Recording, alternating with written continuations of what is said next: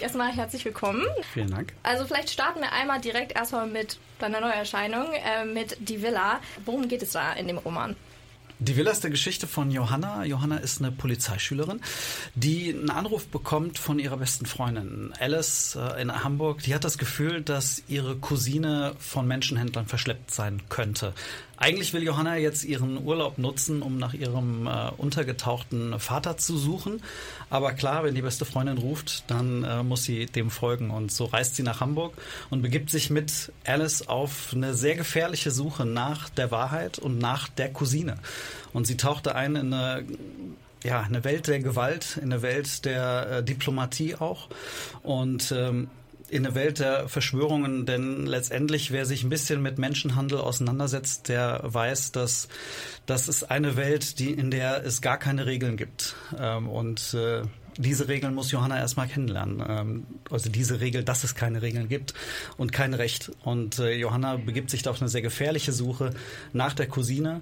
Und äh, es könnte sein, dass sie irgendwann doch noch mit der Suche nach ihrem Vater beginnen kann denn wie so häufig, gewisse Dinge hängen ja bei einem Thriller auch miteinander zusammen. Okay, sehr spannend. Ich habe tatsächlich auch schon in die ersten paar Seiten reingelesen. Was ich mich da gefragt habe, also in den ersten paar Kapiteln äh, wurde schon ein Rasmus Falk nochmal erwähnt. Mhm. Äh, was hat es denn mit dem auf sich? Was ist da die Beziehung zwischen äh, Johanna und ihm? Was erwartet uns da in die Villa? Also Johanna als junge Polizeischülerin, die hat schon eine gewisse Vergangenheit. Und in dieser Vergangenheit spielt Rasmus Falk eine große Rolle. Der ist quasi der Sidekick, kann man eigentlich sagen. Äh, man hat auf der einen Seite eben diese junge, vielleicht noch ein bisschen naive, aber doch schon sehr willensstarke Polizeischülerin, die sehr genau weiß, was sie möchte, ähm, aber vor allem auch die Welt verbessern möchte. Und dann gibt es auf der anderen Seite den äh, Rasmus Falk, der, naja, sagen wir es mal so, der hat schon ein paar Ecken genommen in seinem Leben, die äh, ihn auch auf ein paar Abwege geführt haben. Und äh, insofern sind das zwei, die sich quasi gegenseitig versuchen, irgendwie auf dem richtigen Weg zu halten. Also ich finde auch, das hört sich total interessant an. Ähm, von der Vergangenheit, die du gerade erwähnt hattest, kann man das von in dem Roman Der Zirkel lesen oder ist die Villa schon ein alleinstehender Roman für sich? Also genau, die, natürlich haben Johanna und äh, Rasmus schon eine Vorgeschichte in einem anderen Buch und das heißt, das Buch heißt Der Zirkel. Das ist die erste Geschichte von den beiden. Es ist aber ganz wichtig, dass man die unabhängig, unabhängig voneinander lesen kann. Und wer dann noch sagt, hey, ähm, ich habe doch Bock auf Rasmus und äh, Johanna und ich will da noch ein bisschen mehr lernen äh, über die beiden, dann ist Der Zirkel der richtige. Oder man sagt, okay, man liest in der richtigen Reihenfolge, das geht natürlich auch. Sehr cool. Hast du denn schon weitere Bücher, besonders jetzt über Johanna und Rasmus in der Planung? Ist das schon was in Überlegung oder war es jetzt erstmal mit der Geschichte der beiden? Also es gibt eine Idee für ein drittes Buch. Aktuell arbeite ich an einer anderen Geschichte und da müssen dann Johanna und Falk vielleicht noch mal ein bisschen warten, aber ähm, mal gucken. Also es gibt eine dritte Idee, aber wer weiß, was der Buchmarkt so bringt. Okay, äh, sehr spannend. Ähm, also ich habe schon Thriller gelesen, aber die sind immer so eher so Einsteiger-Thriller gewesen. Äh, ja, deswegen habe ich mich jetzt gefragt, wie unheimlich ist der Roman? Also kann ich danach noch einschlafen, wenn ich den lese? Ich glaube, du würdest gar nicht einschlafen wollen, weil du im Bestfall weiterliest. Ähm, ich habe das Gefühl, dass es ein bisschen anderes Gefühl in diesem Thriller mitschwingt, ähm, was ich bisher bei meinen anderen Büchern nicht hatte. Ich hatte das Gefühl, es ist an der einen oder anderen Stelle ein Ticken ruhiger, so melodischer, würde ich sagen. Aber trotzdem, diese Jagd läuft halt konstant. Nein, also ich habe das Gefühl, dass äh, das kann jeder lesen oder jede, die die Lust haben irgendwie an, an einer spannenderen Geschichte und die Lust haben, nach einem Kapitel sofort weiterlesen zu wollen. Du hattest gerade schon äh, über die Charaktere ein bisschen mehr geredet. Ähm, ja, mit welchem Charakter kannst du dich vielleicht dann am meisten identifizieren? Ähm, ob ich mich jetzt wirklich mit einem der Charaktere identifizieren möchte, das weiß ich gar nicht, ehrlich gesagt. Ähm, das ist ja das Schöne, dass man Charaktere erfinden kann, auch die vielleicht andere Dinge drauf haben als man selbst, die sich andere Dinge trauen als man selbst. Und ich persönlich, ich mag Johanna unglaublich gerne. Sie war die Grundidee für dieses Buch. Weil das jetzt auch die Richtung ist, in die du ja schreibst. Wäre das denn auch eine Option für dich gewesen? Bist du selbst gerne Ermittler?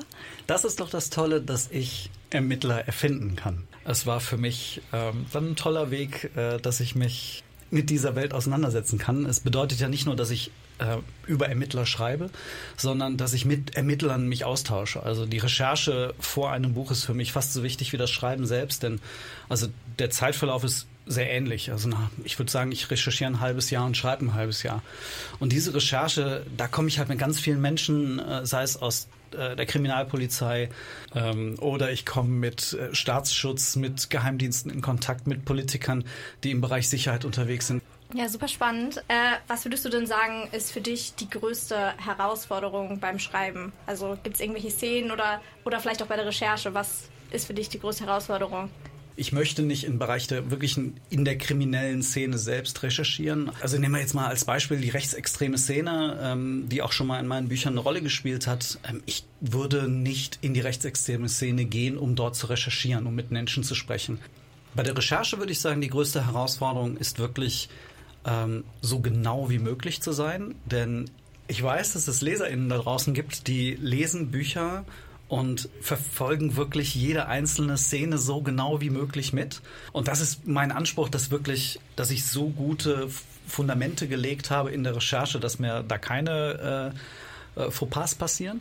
Also wenn irgendeine Straße, irgendein Haus, irgendeine Villa eine wichtige Rolle spielt, dann bin ich dort gewesen. Äh, klar kannst du als Autor manche Dinge erfinden, aber ich finde es ganz wichtig, dann entsprechend vor Ort gewesen zu sein, um ein Gefühl für diesen Ort zu bekommen. Okay, also das wäre für dich die größte Herausforderung. Wie ist es denn, was macht dir am meisten Spaß beim Schreiben von Buch? Das würde ich wirklich sagen, ist von Buch zu Buch unterschiedlich.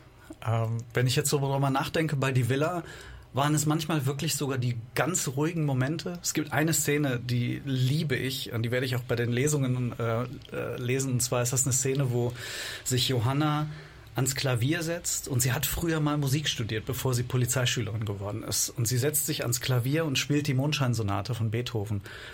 Diesen Moment, ich habe den geschrieben und ich habe dabei die Mondscheinsonate gehört. Das hat mir unglaubliche Freude bereitet. Mehr als jede, äh, jeder Mord, jede äh, Gewaltszene. Ich weiß nicht, ob Gewaltszenen irgendwie wirklich Spaß machen zu schreiben, aber spannende Szenen. So wirklich aufregende, hektische Szenen, die machen auch unglaublich viel Spaß.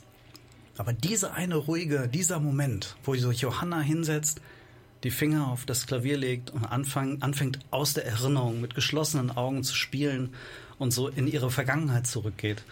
Äh, das hat mich beim Schreiben bewegt und äh, das hat mir so unglaublich Spaß gemacht. Deswegen muss ich das auch unbedingt bei den Lesungen vortragen. Ja, da freue mich schon. Ich bin total gespannt auf nächste Woche, auf die Lesungen, vor allem dann jetzt auf diese Szene. Ich finde es auch irgendwie immer super spannend, wenn so kleine Szenen, die vielleicht erstmal ähm, objektiv betrachtet vielleicht ein bisschen unscheinbar sind, aber dann trotzdem so viel ausmachen können, emotional. Ähm, das liebe ich auch, wenn ich le selber lese.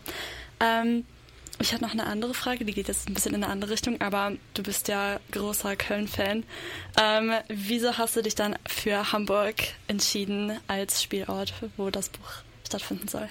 Irgendwo muss er ja spielen. Ähm, und ich finde Hamburg eine ganz spannende Stadt. Ich fand es ganz spannend, weil ich so, ich wollte auf der einen Seite einen internationalen Schauplatz haben und auf der anderen Seite aber so ein paar lokale äh, Reizpunkte setzen können. Und äh, es hat mir auch die Möglichkeit gegeben, in der Recherche nach Hamburg zu reisen. Ja, sehr cool. Ich glaube, wir würden langsam mal zum Ende kommen. Aber vielen, vielen Dank. Also ich finde, es hat einen sehr guten Einblick gegeben, einmal in das Buch selbst als auch in das Autorendasein. Schön, dass ich da bin.